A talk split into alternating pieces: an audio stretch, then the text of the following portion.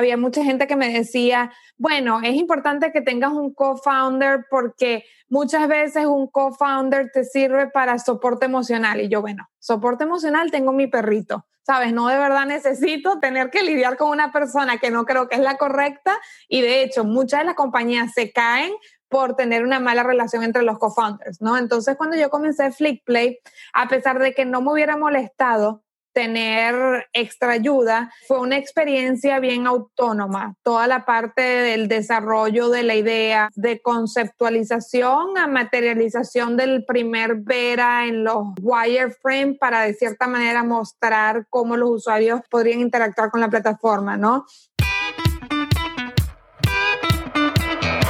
Hola, soy Alex Galvez y esto es Fundadores, el podcast donde me dedico a tener conversaciones con fundadores de startups latinoamericanas para deconstruir sus experiencias, su historia, sus errores y sus aciertos, y así encontrar los aprendizajes y herramientas que tú puedes aplicar en tu día a día. Bienvenido. ¿Qué tal mis queridos fetuchinis? Hoy estoy con Pierina Merino, CEO y fundadora de Flickplay, una red social para compartir videos gamificados basados en augmented reality. Está muy buena la aplicación, les recomiendo bajarla, aunque todavía no está en todos los países. Pierina es de Venezuela, pero lleva desde los 16 años viviendo en Estados Unidos. Es arquitecta y me encanta que tiene un camino poco convencional para una fundadora en tecnología. Honestamente, aprendí mucho hablando con Pierina. Espero que disfrutes la entrevista. Pierina, bienvenida a Fundadores. Gracias, gracias por la invitación. No, gracias a ti por estar aquí. Me gustaría preguntarte un poquito tu historia que, bueno, naciste en Venezuela, viste ahí toda tu infancia y después te mudaste a, Canadá cuando tenías 16 años. Sí, sí, claro. Bueno, yo a los 16 años, yo nací crecí en Venezuela. Mi padre y madre tienen eh, procedencia europea y siempre quise estudiar arquitectura por la situación económica, social y política de Venezuela. Decidí mudarme súper joven a Canadá y de cierta manera comenzar mi propia camino, al igual que mis abuelos lo comenzaron cuando llegaron a Venezuela durante la Segunda Guerra Mundial. Me mudé súper joven en Canadá, aprendí inglés, prácticamente pasé a construir la fundación para eh, saltar al próximo paso, que era comenzar a estudiar arquitectura y desarrollarme profesionalmente en Canadá, además de hacer todos los cursos de inglés, me dediqué a tomar ciertas clases que me empezaron a introducir al mundo de la arquitectura. Estuve involucrada con clases de urbanismo, arte contemporánea y de cierta manera construir la fundación para empezar a estudiar arquitectura. Y después de que estudiaste arquitectura, trabajaste en un despacho ¿no? de arquitectura con Frank Gehry. Sí, cuando decidí estudiar arquitectura, de hecho me mudé a los Estados Unidos, ¿no? Eh, fue un, un, proceso interesante porque en Venezuela la mayoría de las carreras tienen todas un mismo currículum, ¿no? Entonces si tú vas a una universidad u otra, siempre sigues como el mismo camino, eh, tienen el mismo currículo.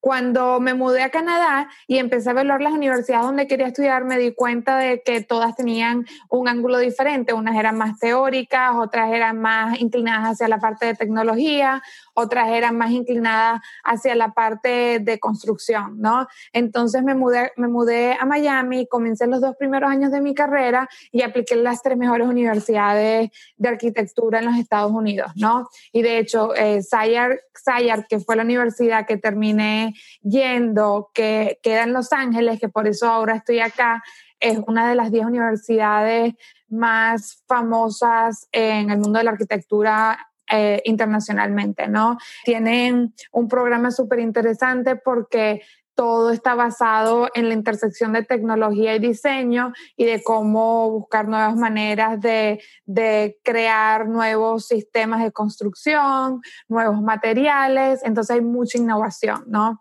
Parte de mi proceso de ser contratada por Frank Gehry fue ir a esta universidad, ¿no? Estar ahí, involucrarme con muchos de los arquitectos que de cierta manera eh, han trabajado anteriormente en, eh, para Frank Gehry y en una de las presentaciones uno de los arquitectos me dijo deberías aplicar. En arquitectura tienes todas estas presentaciones que donde muestras tus proyectos cada semestre y mm, en una de ellas un arquitecto me dijo tienes que aplicar a Frank Gehry. Yo creo que les encantaría el ángulo que le das a tus proyectos me faltaba un año para graduarme, yo bueno, todavía me queda un año, falta demasiado, me parece que es demasiado pronto y él no, te voy a conseguir una entrevista, tienes que ir. Bueno, fui a la entrevista, mi primera entrevista, nunca había trabajado, eh, tenido ningún trabajo formal en una firma de arquitectura y literalmente en esa entrevista me dijeron, ¿cuándo te gradúas? Ok, en tantos meses. Bueno, una semana después del mes que te gradúas comienzas a trabajar. Entonces fue una experiencia súper linda porque desde súper temprano eh, me involucré, de cierta manera construí la confianza de que, bueno, ya tenía mi dream job garantizado una vez que me graduara, pero al mismo tiempo me expuso súper temprano a lo que yo veía como la cima de mi carrera, ¿no? Yo siempre digo que si a mí no me hubiera contratado Frank Gehry cuando me contrató, yo probablemente estuviera trabajando en una oficina construyendo un portafolio para aplicar a su oficina, ¿no?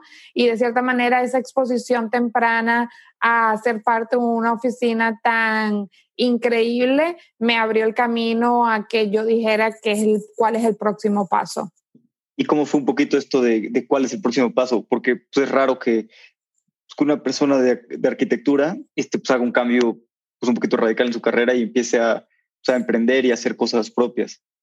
Sí, eh, súper interesante porque fui a una universidad donde la mayoría de los alumnos, los papás eran artistas plásticos, venían de, de un background súper artístico mi familia son todos emprendedores, ¿no? Entonces, mientras yo estaba en la universidad, como yo digo, un poco parte del, eh, eh, ADN, siempre decía, wow, qué cosas, qué objetos tan espectaculares, qué productos tan espectaculares. No era una universidad convencional, entonces siempre había la cabecilla de innovación de Nike, se graduó de universidad, los chicos que eh, inventaron imprimir en, en, azúcar se graduaron de universidad. Entonces, una universidad donde te educan para no solamente ser un arquitecto, pero estar muy involucrado en toda la parte de innovación, ¿no? Entonces, desde muy temprano siempre pasó, siempre estuve muy involucrada en viendo nuevas tendencias, cómo estaba evolucionando impresión 3D, cómo estaba evolucionando realidad aumentada y, realidad virtual. Em, cuando estuve en la oficina de Frank Gehry, obviamente una experiencia espectacular. Me di cuenta que Frank es más que un gran arquitecto, un gran diseñador. Él es un emprendedor nato, ¿no? La manera en que maneja sus relaciones, los clientes, se comunica con ellos, le vende los productos, es algo que él a los 90 años sigue haciendo, ¿no?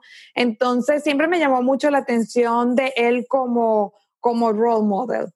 Y mm, después de trabajar en varios proyectos de arquitectura, estuve involucrada en el diseño de las oficinas de Facebook, en las oficinas eh, principales en Menlo Park, eh, en el diseño de las oficinas de mercadeo de Facebook en New York. Em, obviamente pasas por un proyecto, lo terminas, comienzas el otro, lo terminas, y me di cuenta que podía hacer eso por años o podría ayudar prácticamente construir eh, o drive una nueva industria, que era eh, una industria que estaba prácticamente empezando a consolidarse, que era la realidad virtual, ¿no? Eh, me empezaron a llegar muchos consulting requests en la intersección de espacios físicos digitales para marcas premium, ¿no? Mm, y me di cuenta de que mi experiencia en no solo el diseño de espacios físicos y de cómo eh, nosotros como seres humanos circulamos por el mundo y eso nos inspira emociones, nos inspira a tomar diferentes call to actions, iba más allá del espacio físico y que había una necesidad grande en toda la parte de evolución de tecnología digital de personas con mi experiencia que pudieran tener un impacto en todo lo que tiene que ver con desarrollo de experiencias digitales, ¿no? Me empezaron, me acuerdo que personas muy importantes me empezaron a decir, tengo este, este team de ingenieros increíbles y tengo este team de diseñadores increíbles, pero siento que juntos no entienden la manera en que los humanos circulan en el espacio físico y que de cierta manera estamos perdiendo esos, esos traditional touch points que nosotros tenemos cuando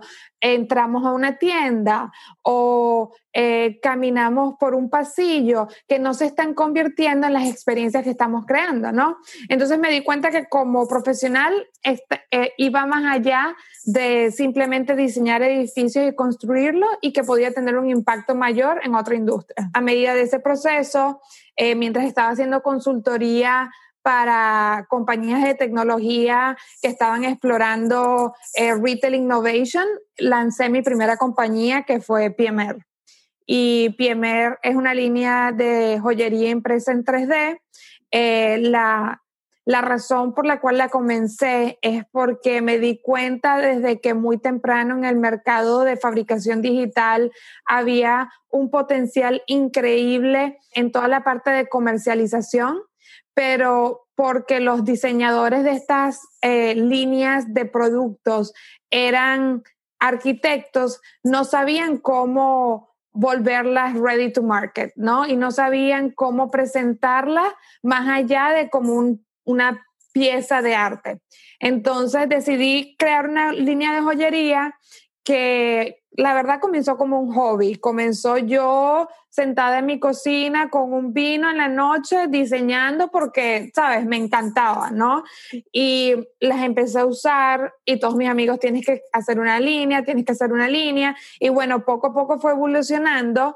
Eh, bueno, hice el website, no era mi prioridad, no era algo que yo estaba haciendo tiempo completo, pero me llegó una llamada de Nordstrom ocho meses después que lancé la página web diciendo que les encantaba la línea, que han estado buscando una línea de joyería que de cierta manera no estuve, fuera ready to wear y que les encantaría vender la línea nacionalmente, ¿no? Eso llevó de un hobby, yo sentada en mi casa diseñando, imprimiendo tres piezas, a tener que subsidiar órdenes para Nordstrom nacionalmente y viajar a más de 30 tiendas, prácticamente entrenando a sus vendedoras de cómo promover y presentar la marca, ¿no?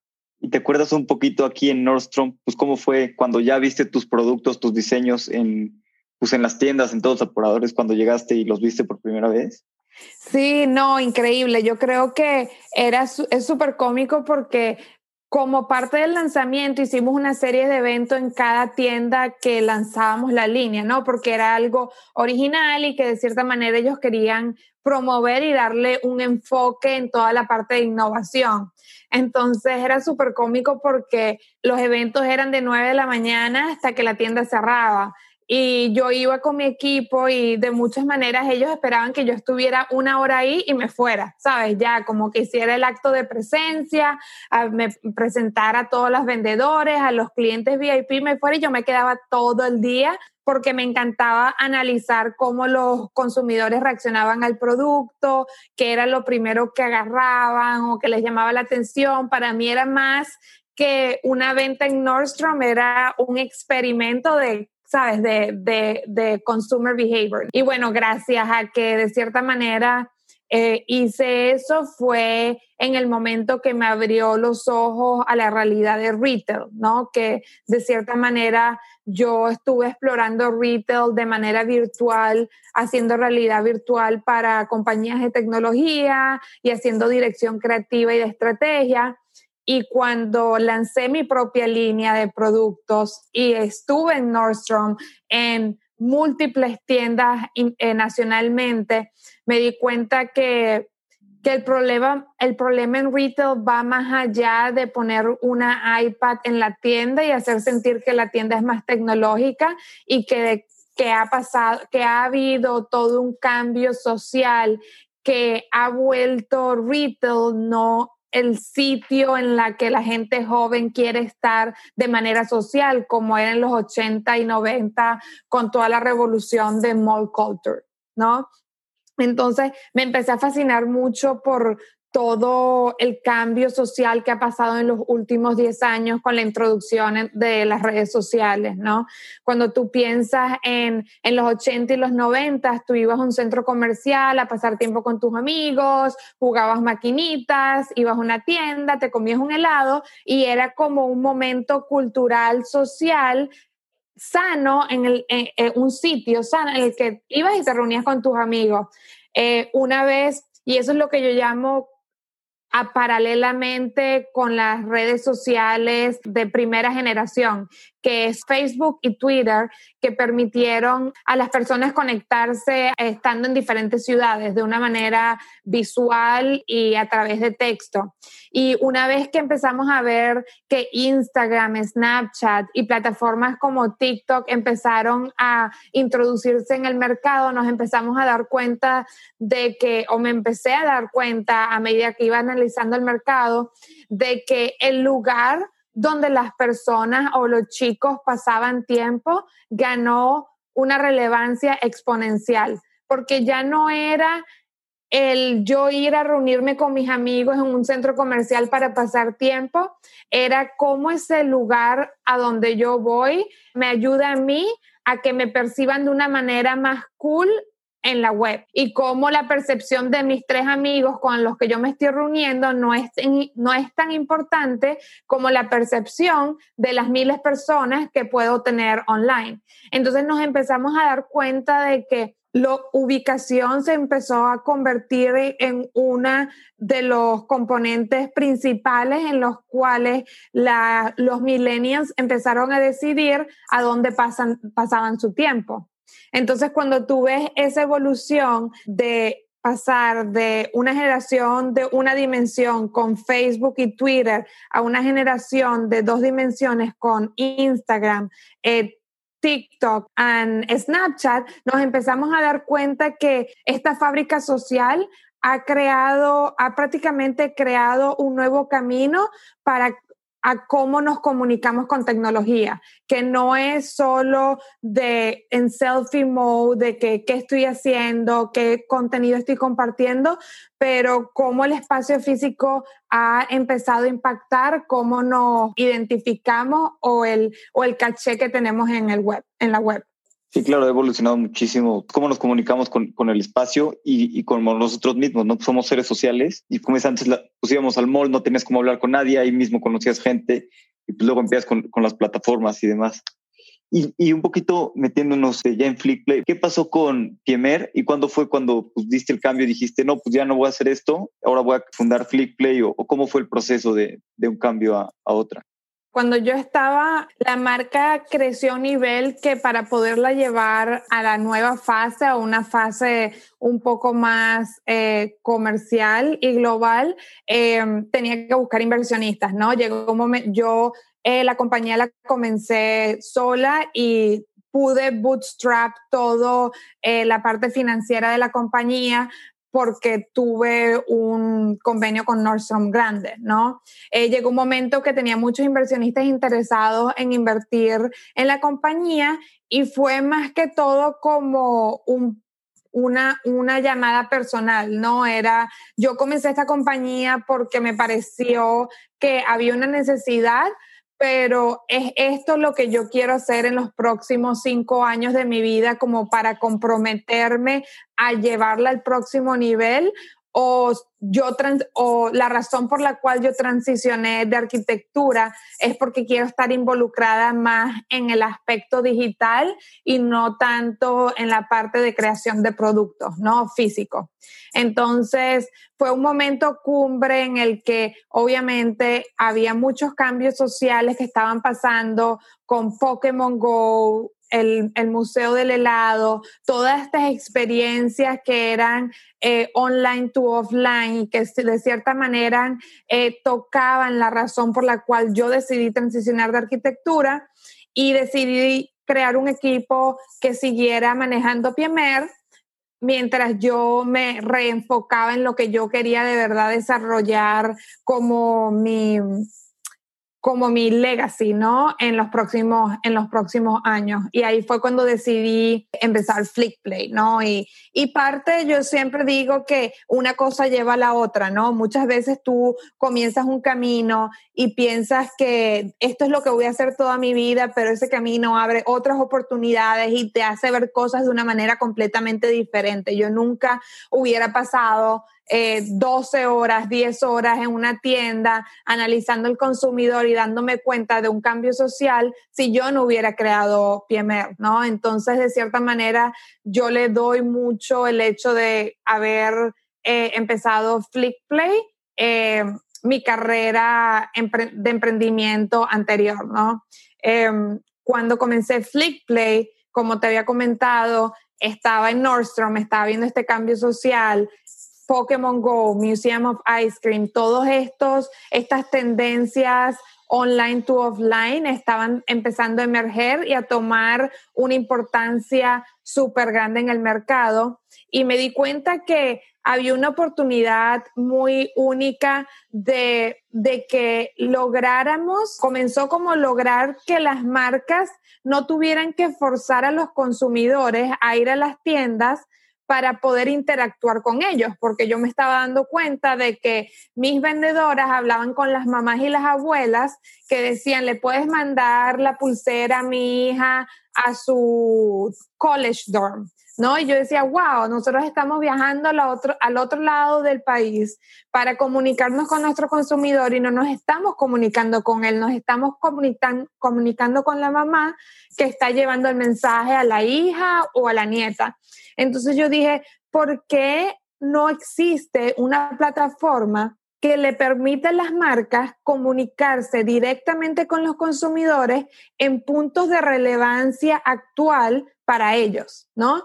Y cuando tú piensas en puntos de relevancia actual, tú puedes pensar que hace 10 años el Hollywood Sign en Los Ángeles era el sitio donde todos soñaban ir si venían a Los Ángeles. Y hoy en día es una pared, un graffiti wall, porque hay millones de influencers que van a una pared que tiene corazones y que es icónica de Los Ángeles. Y cuando mis primitas chiquitas vienen, eh, Gen Z vienen a Los Ángeles, no me piden que las lleve al Hollywood Sign. Me, me piden, ¿me puedes llevar a esta pared que es donde todas las influencers que yo sigo se toman fotos, que, ¿sabes? No tiene ningún tipo de, de contexto más de que un, un, cierto nivel de relevancia digital, ¿no?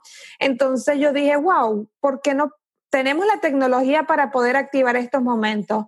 Tenemos la tecnología para poder descentralizar la manera en que las marcas se comunican con consumidores más allá de construir espacios físicos y crear eventos, porque no creamos una plataforma que permita ese movimiento.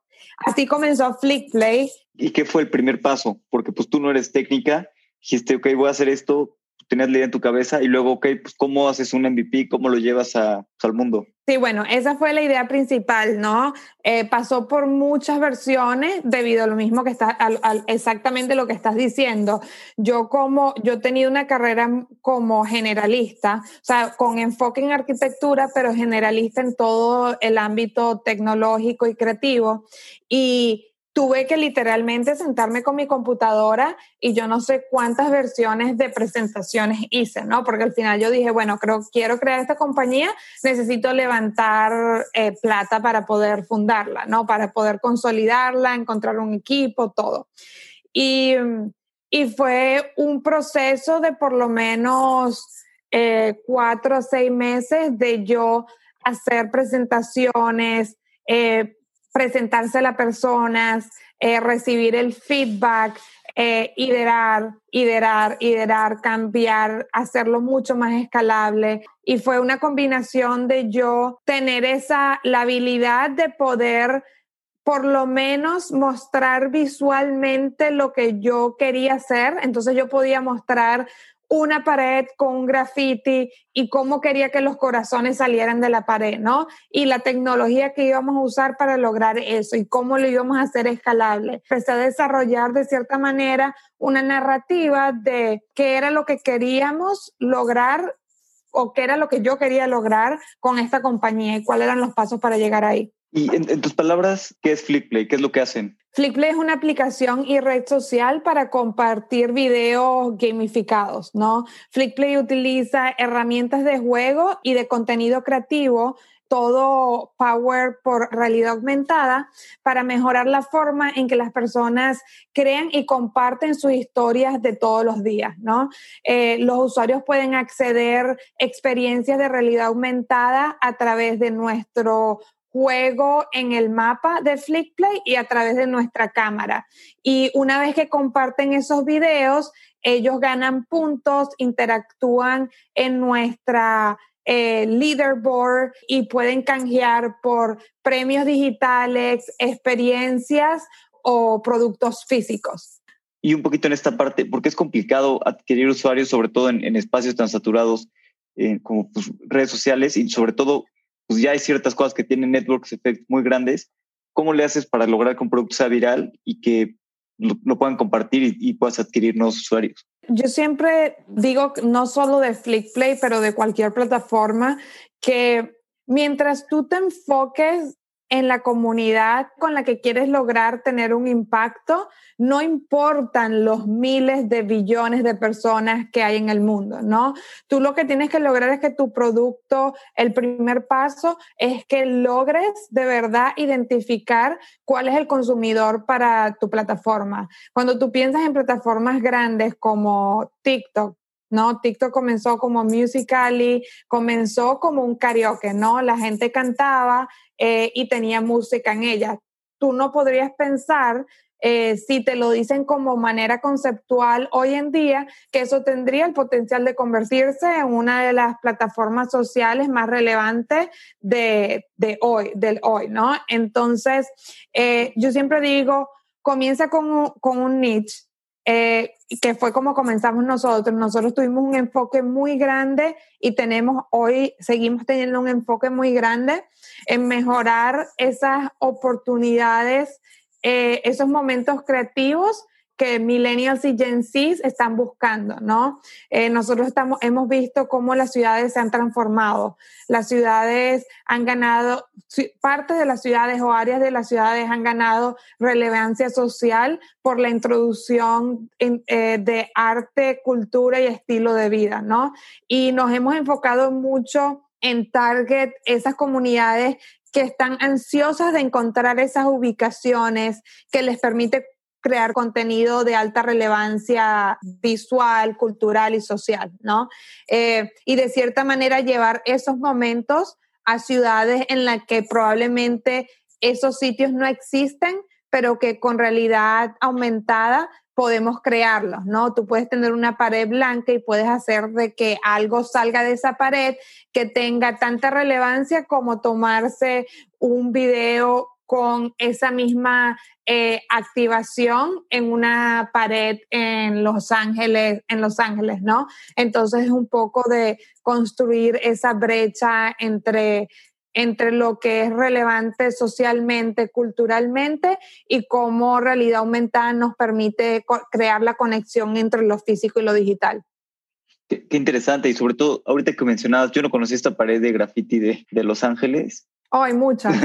bueno, supongo que Los Ángeles es una ciudad ideal, ¿no? Para, pues, para este tipo de usuarios que están buscando como, pues, como ir a una ciudad, hacer esta interacción, realidad aumentada. O sea, es justo el nicho que... Sí, bueno, te sorprenderías, ¿no? Yo creo que eh, Wynwood en Miami, eh, Brooklyn en New York, ¿no? En muchas ciudades de Estados Unidos, en, la mayoría de las ciudades, porque tú cuando empiezas a ver el ecosistema de influencers, te das cuenta de que no muchos de ellos no viven en ciudades cosmopolitan, pero de cierta manera street art es algo que siempre ha existido y que todas las ciudades tienen ese, muchas de las la mayoría de las ciudades tienen ese componente cultural ciertas ciudades lo han explotado más que otras, ¿no? Entonces, eh, ha sido un proceso muy interesante porque nos hemos dado cuenta que muchos de los creadores, por ejemplo, nosotros tenemos uno de nuestros partners, es una influencer de Chicago, que ella viaja por todos los Estados Unidos buscando estas paredes que son todas coloridas y ella se viste parecido a los colores de la pared y se toma estas fotos y videos espectaculares en ella, ¿no? Entonces, de cierta manera, ella es, ella ha pasado los últimos cuatro años buscando todas estas ubicaciones y copilando esos momentos en, su perfil, en sus redes sociales. Lo que nosotros hicimos con ella es que prácticamente creamos una serie de experiencias que tenían relevancia a sus ubicaciones favoritas, ¿no? Y durante COVID-19, los usuarios de Flickplay pudieron desbloquear esa experiencia en la plataforma y de cierta manera revivir un momento que ella tuvo en una ciudad ahora nacionalmente, ¿no? Y los su comunidad pudo interactuar con ella y conectar con ella a través de esa experiencia. Entonces, todo esto cada vez se descentraliza más, eh, toda la, todo lo que tiene que ver con creación de contenido, pero obviamente contexto físico es algo que siempre va a existir y que siempre va a darle, va, va a tener muchísima relevancia para el público. Em, en diciembre yo fui a España y para mí fue increíble ver cómo en Chueca, en Madrid, estaba forrado de grafitis, de tiendas super millennials y que el público que yo veía en esa calle en comparación a la que yo veía en Salamanca, la Puerta del Sol, a otras ciudades, a otras partes de España, era súper curada, era súper relevante para cultura popular y, para cultura popular. Y me di cuenta que no importa qué tan tradicional o avanzado, cosmopolitan la ciudad o el país es, eh, todo, hay, hay como un common awareness de que todo lo que tiene que ver con hacer placement de arte eh, impacta mucho el, el, flujo de tráfico. Sí, ¿y ustedes cómo hacen para llegar? Por ejemplo, me decías con esta influencer de Chicago, o bueno, pues estos lugares, ¿cómo haces para llegar a tus usuarios en estos lugares en, en cada ciudad y pues tener mejor distribución de, de su aplicación? Total. Bueno, todo el proceso es online, ¿no? Nosotros, si nosotros nos mandan una foto de una pared, nosotros podemos eh, hacer el posicionamiento de una experiencia en, ese, en esa ubicación sin necesidad de estar físicamente ahí. Y esa es parte de de, de, lo que hemos construido en la plataforma, ¿no? Toda la parte de descentralización eh, de logística para el posicionamiento de estas experiencias. Em, obviamente hay demasiadas herramientas hoy en día que nos permiten ver las ubicaciones y de ciertamente eh, copilar, la, copilar la información que necesitamos para ejecutar estas experiencias. También a través de nuestros mecanismos de juego, actualmente estamos desarrollando un sistema de nominación y recompensa para que la gente nomine las ubicaciones que son relevantes en sus ciudades y de cierta manera asegurarnos de que siempre tenemos los lugares más relevantes para nuestra comunidad en cada ciudad, que puede cambiar en cuestión de semanas, ¿no? Pues claro, te apoyas en tu propia comunidad, qué mejor manera de así tener ubicaciones por todo el mundo. Sí, entonces de esa manera piensa como cuando tú vas a Facebook y haces una campaña eh, publicitaria y tú dices, quiero alcanzar estas comunidades y quiero lograr eh, hablar con este target demographic, ¿no? Eh, lo que FlickPlay hace o crea, está creando esa conexión física y digital de ubicaciones y que de cierta manera a través de FlickPlay tú puedes llegar a alcanzar a ciertas comunidades con ciertas psychographics y demographics que son buscados o son de tu interés, ¿no? Em, nosotros nos estamos enfocando, eh, a pesar de que tenemos muchas eh, demandas em, en todo lo que tiene que ver con commercial partnerships. Nos hemos estado enfocando en los últimos meses en alcanzar y construir partnerships con creadores de contenido como la chica que te mencioné, ¿no? Y lo que nosotros hacemos es que ellas nominan las ubicaciones ellos deciden de cierta manera el, ángulo creativo que quieren darle a su comunidad, lo promueven en sus redes sociales diciendo yo creé esta experiencia, las estoy lanzando en mis lugares favoritos eh, nacionalmente y su comunidad se siente atraída a de cierta manera tener una interacción con ellos que vaya más allá de consumir su contenido, pero ser parte de él sí, esta conexión con, con, influencers. E, está muy buena esa estrategia. Y, y una pregunta también, ¿cómo hacen para, para, la retención de usuarios? Porque luego lo que pasa es que eh, con este tipo de, de activaciones, de programas, lo que sea, pues es divertido, lo baja la gente, lo usa, pero pues a veces tienes que tener cierto número de amigos para que lo sigan usando y sigan compartiendo y se generen estos networks effects. Claro. ¿Cómo, cómo han resuelto ese, ese problema de, de la retención? Sí, todo, todo tiene que, todo es la comunidad que tú construyes, ¿no? Yo creo fundamentalmente que la próxima generación de redes sociales no va a ser 100% social, pero va a tener un gran impacto de juego, va a ser un va a tener muchos componentes de juego, ¿no?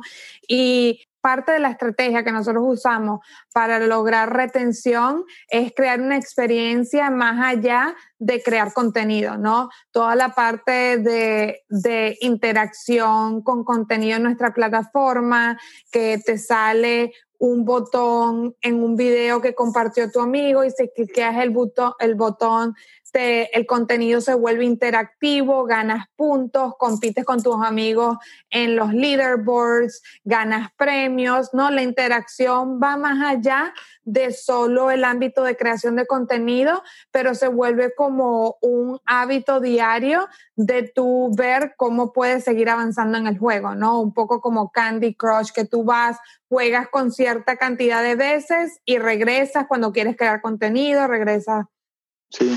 Oye, y, una pregunta, hablando, me, comentabas ahorita antes de que iniciáramos la entrevista, que eres solo founder. ¿Qué dificultades has tenido de, llevar un proyecto tan ambicioso y hacerlo como, como solo founder? Sobre todo, pues, sin ser tu eh, founder, sin ser técnicas, ser programar. Ha sido un proceso súper interesante porque cuando comencé Flickplay, obviamente comenzó como una idea y poco a poco se volvió más y más y más y más grande, ¿no?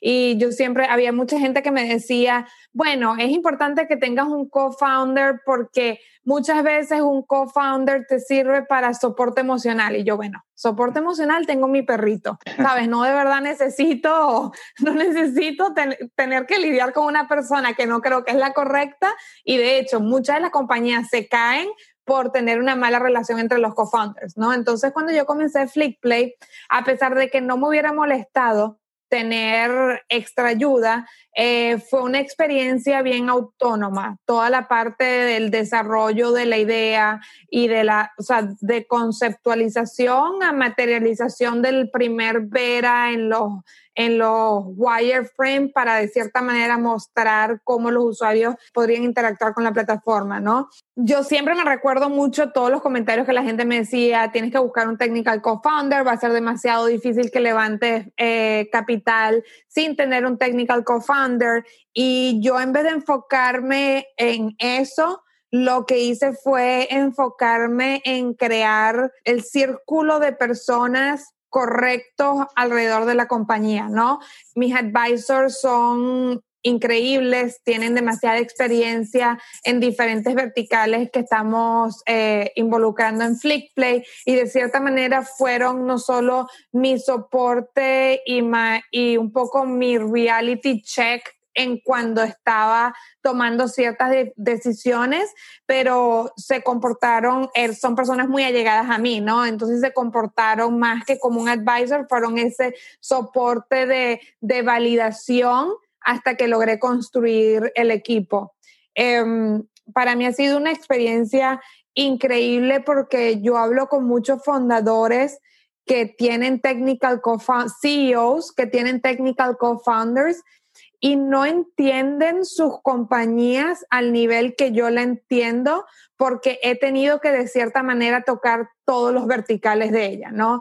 Entonces, de cierta manera yo siento que la razón por la cual Flickplay está donde está el día de hoy, con solo un año de desarrollo tecnológico, es porque yo he logrado independientemente darle un enfoque a la compañía que si tienes otras personas tomando decisiones contigo sería un push and pull, ¿no? Es como que, bueno, tratamos esto y tienes que litigar políticas, vamos a tratarlo, no funciona. Entonces siempre he tenido como un enfoque muy fuerte y me he enfocado en, de cierta manera, sabes, no perder nuestro North Star. Sí, las métricas dicen que los fundadores, las compañías que tienen un co-founder tienen más chances de sobrevivir, pero yo creo que eso es subjetivo a la compañía y a la situación. Sí, sí, estoy de acuerdo en que eso es totalmente subjetivo, como dice mucho apoyo emocional y esas cosas, pero pues también muchas grandes compañías, este, pues ha sido un solo founder, ¿no? El que los ha logrado y además, pues eso que en vez de desventaja ha sido ventaja, ¿no? Porque te ha ayudado a meterte en la parte técnica, a llevar hacia donde querías y, Total. Pues, tener un conocimiento profundo de, la tecnología. Sí. Y hablando un poquito de esto, pues que has hecho todo sola, digo, con un equipo y demás, ¿cómo encuentras el balance pues, entre el trabajo y la familia y los amigos y todo eso? Y que no sea pues, solamente trabajo. Bueno, yo creo que hay, yo creo que yo soy la peor, la peor persona para preguntarle de balance porque no, no, tengo mucho, pero para mí no ha sido una situación de balance, ha sido una situación de misión y de pasión por lo que hago. Conozco muchas personas que de verdad necesitan desprenderse de su vida laboral y tener espacios personales para poder, de cierta manera, recargar energías. Yo amo lo que hago. O sea, yo puedo estar un bueno, paso, he pasado los últimos dos años un sábado en la noche trabajando en Flickplay, un domingo todo el día trabajando. Es algo que me apasiona, es algo que me apasiona ver la evolución de la compañía, es la razón de cierta manera eh, por la cual estamos donde estamos y hemos logrado probarle, probar al mercado o yo probarle al mercado que a pesar de que no comencé con un technical co-founder, que soy un female founder que no es como el averaje que ves en la industria creando compañías como yo, estamos mucho más avanzados que muchas de esas compañías que no rompen eh, los protocolos o los, lo, lo esperado, ¿no? Entonces, soy muy apasionada por lo que hago. Eh, sí te digo que COVID-19 fue una época súper interesante, porque de cierta manera yo creo que hay diferentes tipos de founder. Yo soy un poco un Warzone founder, o sea, yo siempre estoy como going, going, going. Y de cierta manera, para mí y para muchos de mis amigos que nos, nos parecemos mucho, fue como un wake up call de no importa lo que tú hagas, si el universo y si el mundo se está cayendo, no hay nada que puedas hacer, o sea, está completamente fuera de tu control, ¿no? Entonces, de cierta manera, sí me ayudó a empezar a ver un poco más las cosas en perspectiva y analizar y darme cuenta de que muchas veces...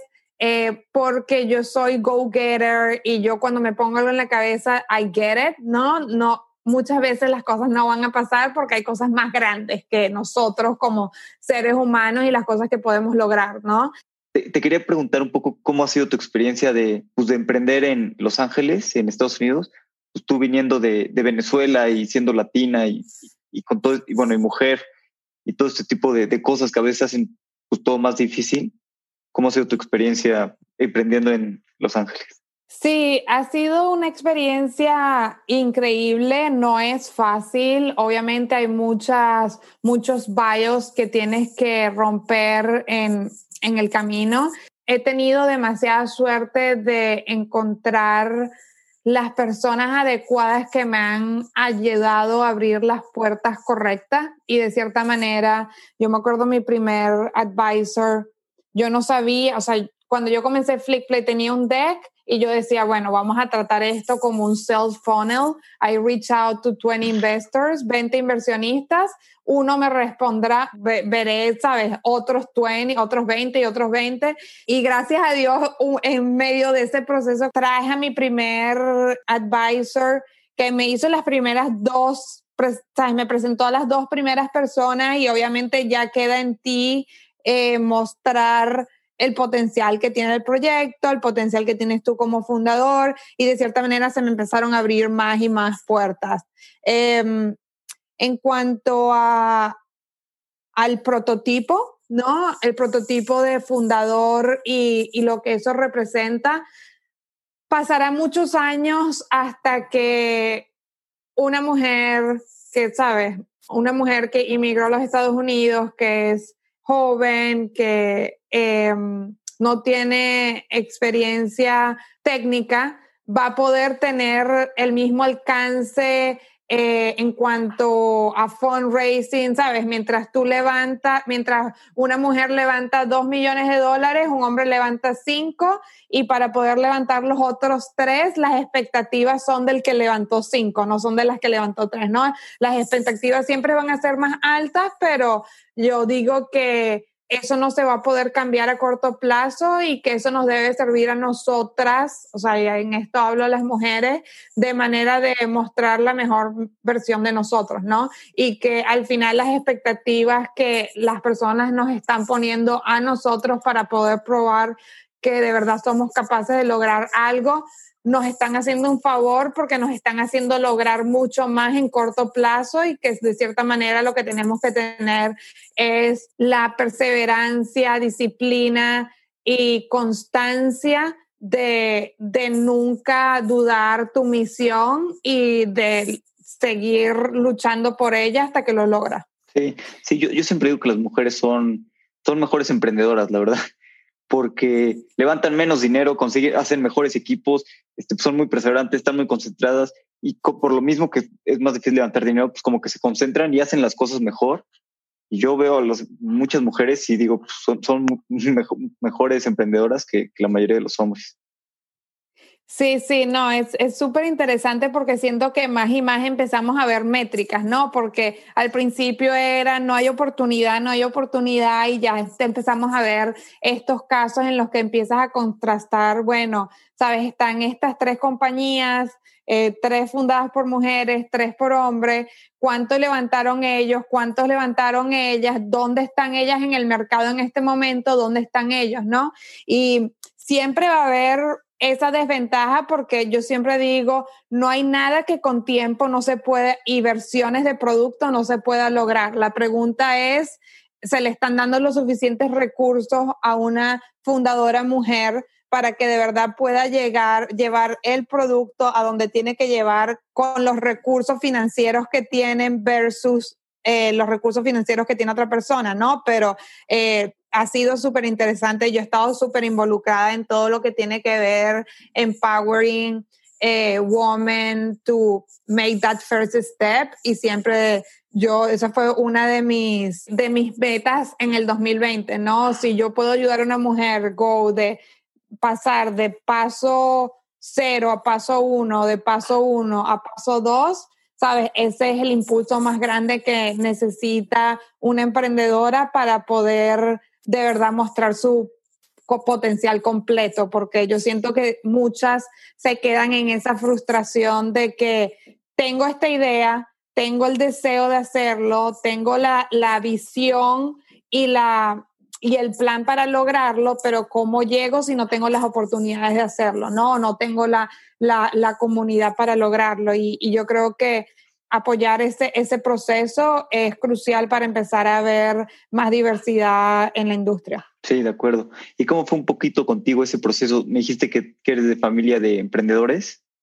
Sí, yo, bueno, familia de emprendedores, pero en Latinoamérica, que no tiene nada que ver con tecnología. O sí, sea, sí, sí, tradicionales, de acuerdo. sí, sí, total. Entonces, em, fue muy personal, de verdad fue, yo no sé a cuántos eventos yo fui el primer año que yo estaba creando un deck para Flickplay, ¿no? Fue ir a 500 mil eventos, hablar con personas, mostrarle la visión, mostrarle la pasión la perseverancia, tener una historia actualizada cada vez que hablaba con una persona que me estaba haciendo seguimiento, asegurarme de que había un progreso constante en la narrativa y en lo que estaba tratando de lograr para construir mi validación como fundadora, ¿no? Em, y logré, hay dos eh, inversionistas mujeres que tenían un centro de inversión en Los Ángeles que desde que nos conocimos fue, me dijeron, ok, lo que tú hagas, tú estás pre-product, pre-team, free, o sea, tienes un deck, pero lo que tú hagas te vamos a apoyar porque creemos 100% que cualquier cosa que tú hagas lo vas a lograr, ¿no? Y, y esa primera validación, porque ni siquiera es la plata, es la validación de que alguien, hay alguien que cree en el mercado que tú lo puedes lograr, ¿sabes? Ya te ayuda exponencialmente a recargar esas energías y decir, bueno, si ellas creyeron en mí, tiene que haber cinco personas más que crean y lograrlo, ¿no? Y obviamente la primera ronda es la más difícil, que yo tuve una suerte de encontrar unos inversionistas increíbles que tuvieron, que que más que creer en la compañía, obviamente vieron una visión, vieron una oportunidad grande, pero creyeron que yo como emprendedora lo podía lograr y eso ha creado una plataforma que ya me ha permitido expander eh, más allá de inversionistas ángeles y, y, y, y, de verdad tengo mucha suerte de, de haber, de estar en donde estoy hoy, de tener el ecosistema que tengo alrededor de Flickplay, que más allá de profesionales increíbles, son gente extraordinaria personalmente. Buenísimo. Y, hablando un poquito de, el lado oscuro, digámoslo así, de las redes sociales, ¿qué opinas tú de pues, todos estos problemas que, está viendo que pues, la gente se vuelve adicta a las redes sociales y ha crecido la ansiedad y la depresión ¿no? entre, entre las personas que pues, parece ser que tenemos una vida en, redes sociales y que todo está bien y así, y, pues otra vida real, ¿no? Y nos da ansiedad ver a todas las personas que parecen muy bien. ¿Qué opinas tú de todo este pues, debate de que nos hemos vuelto pues, adictos inconscientemente? Yo creo que todo, todo siempre regresa a por qué existen las redes sociales, ¿no? Y cuál es el motivo por la cual tú creas y consumes contenido, ¿no? Eh, cuando tú piensas en las redes sociales tradicionales, Facebook, Twitter, Instagram, es todo, siempre lo que estás haciendo es creando percepción de ti y consumiendo percepción de otros, ¿no? Yo creo que eh, cuando empezamos a, a evolucionar un poco en la era de video y empezamos a ver que TikTok ofrecía más que una percepción, pero que de cierta manera hacer un challenge de un baile no, no, no es un juego, ¿no? Empezamos a ver que empezamos a encontrar el balance entre el ámbito social y el ámbito divertido que te, que te da energías, que te hace sentir bien en cierta, en las cualidades de ciertos eventos como crear un baile y que tus amigos lo hagan también y de cierta manera enfocarte más en la parte de entretenimiento y menos en la parte en, el ámbito eh, superficial del contenido, ¿no? Entonces, para mí eso fue una nueva, un nuevo paso a lo que la próxima generación de redes sociales se va a convertir, ¿no? Que es mucho más real, es mucho más divertida, es mucho eh, juego, eh, las mecánicas de juego están fundamentalmente creadas en la fundación de la plataforma y que de cierta manera validación social no se convierte en el hecho de que tú tengas un millón de seguidores, porque si tú no eres activo y no estás interactuando y jugando y divirtiéndote con tus amigos, no deberías tener ese reconocimiento y no debería ser la, la persona que la gente look after, ¿no? Yo creo que hay que romper un poco los estereotipos de qué de verdad es un role model y cómo tú te conviertes en un role model en una plataforma y cuáles son los ingredientes que te llevan a convertirte, ¿no? Eh, nosotros estamos muy enfocados en toda la parte de de crear historias creativas y de poder contar mensajes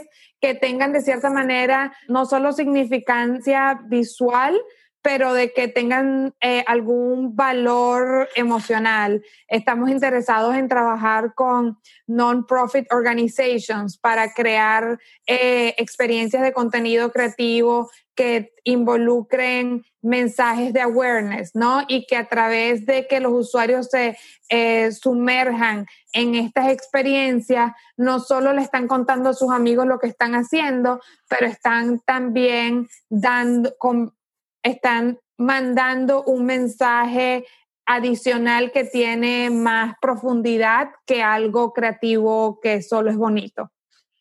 Sí, de acuerdo. nunca lo he visto de esta manera y tienes mucha razón en cambiar pues, cómo funcionan las redes sociales ahorita, o como tú las llamaste, creo que de primera generación, y más bien pues que sean algo divertido, ¿no? Algo que te haga sentir bien, tengas los challenges, tienes un poquito más de gamification y otras cosas, y que no, te, no sea tanto como este, pues, el número de likes, los seguidores, todo este tipo de cosas que pues, nada nos causan estrés. Correcto.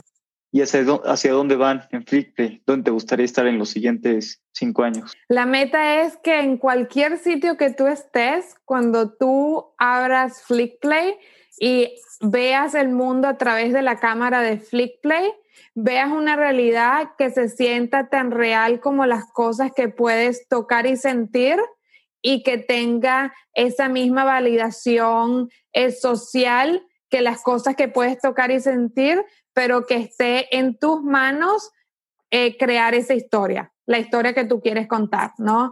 Y eso nos lleva no solo a, a crear una plataforma que, que tenga el alcance global de ubicaciones, pero las herramientas para que en cualquier sitio que tú estés siempre puedas usar Flickplay para contar las historias que muchas veces solo vivieron en tu imaginación. Pues vamos a pasar a, mi parte favorita, a la tercera parte, que es la serie de, preguntas cortas. Eh, te hago una pregunta y contestas en, en 60 segundos. ¿Cómo suena eso? Perfecto. ¿Qué libro es el que más has recomendado? A mí los, los dos libros que más recomiendo son How Google Works by Eric Schmidt el former CEO de Google, y High Output Management, eh, que fue creado por Andrew Groff, el former CEO de Intel. Son dos libros que me leí cuando estaba estructurando Flickplay y que fueron un game changer para mí. Buenísimo. ¿Cuál es tu hack favorito para ahorrar tiempo o para ser más productiva? Yo no creo que pudiera vivir sin Notion. Eh, hoy en día, eh, Notion es una plataforma que eh, no solo me permite organizarme a mí, pero organizar a todo mi equipo, mantener todo organizado, es una herramienta increíble. Justo estoy empezando a, ocuparlo, no, no soy tan, tan bueno, no soy tan visual yo, pero justo estaba empezando a jugar un poco y, demás. Me falta como algún proyecto bueno para, para ya meterme al 100. Es increíble. Eh, todo lo puedes hacer ahí, todo, todo.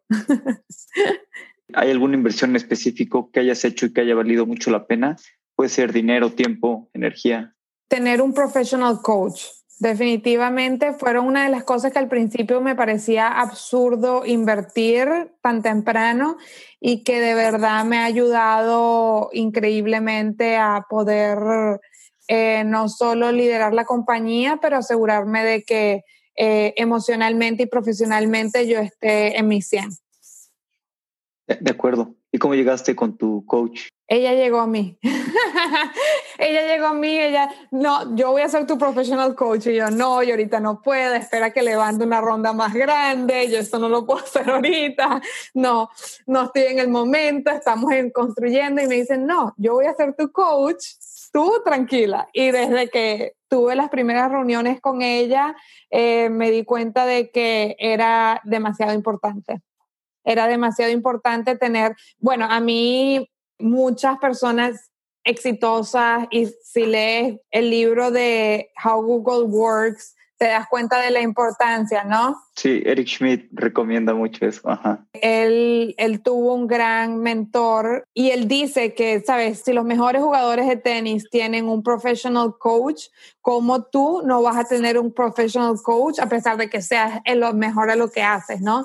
Y que de cierta manera ayude a pensar las maneras, las cosas de manera racional, sistemática, construir la cultura de la compañía, eh, pensar en cosas que normalmente un fundador no está pensando porque está tratando de avanzar rápido la compañía, pero la importancia de esa base y la importancia de, solidificar la base en el equipo eh, para que tú puedas construir una compañía sustentable y que, y que la cultura exista, ¿no? Eh, eso ha sido como increíble para mí porque yo soy, trabaja 24/7 y si las personas alrededor mío no tienen esa mantra, es como que está pasando. ¿Hay algo que veas en el futuro que la mayoría de la gente aún no vea? Uy, yo creo que estamos viviendo un momento súper transformativo. O sea, yo creo que nosotros somos animales culturales y el ambiente, lo que vemos y vivimos impacta de manera astronómica nuestro, con todos nuestros cambios sociales, ¿no? Yo creo que COVID-19 no solo no solo se recordará como la gran tragedia que pasó y que ha traído, sabes, todos los problemas y todas las muertes que ha traído, pero como el comienzo de una nueva era en la que no solo adoptaremos nuevos comportamientos sociales, pero en el que la intervención de elementos digitales se convertirán en parte fundamental de nuestro día a día, ¿no? Y yo creo que lo, lo vemos hoy con las llamadas en Zoom, que puedes tener de background tu oficina de los sueños y que no importa que no sea real, pero de cierta manera esa presencia digital tiene un poco del ADN de quién tú eres y de cómo quieres ser percibido, ¿no? Y que ya la intersección de esos dos elementos están muy adoptados por el consumidor y siento que esto es solo el comienzo. De acuerdo, de acuerdo. Creo que el COVID-19 nos va a hacer cambiar muchísimas cosas en el aspecto de transformación digital. Pierina, muchas gracias por tu tiempo. El tiempo es lo más valioso que tenemos. Siempre podemos hacer más dinero, pero no más tiempo. Eso es verdad. Eso es verdad. Gracias. Pierina me dejó impresionado. Me gusta que tenga background en arquitectura y que esté enfocada en cómo nos relacionamos con los espacios. Si te gustó el episodio, compárteselo a algún amigo o a un enemigo, pero compártelo. Te recuerdo que tenemos una encuesta abierta para conocer más a nuestra audiencia. Hay varios premios para los que la llenen, como la rifa de unos AirPods. Muchas gracias a los que ya la llenaron. Nos encanta conocer más de ustedes. Puedes encontrar la encuesta en las notas del episodio o en la página web. En serio, nos ayudarías mucho si la llenas. Este fue el último episodio del año, así que nos escuchamos en enero. No me extrañen mucho. Bye bye.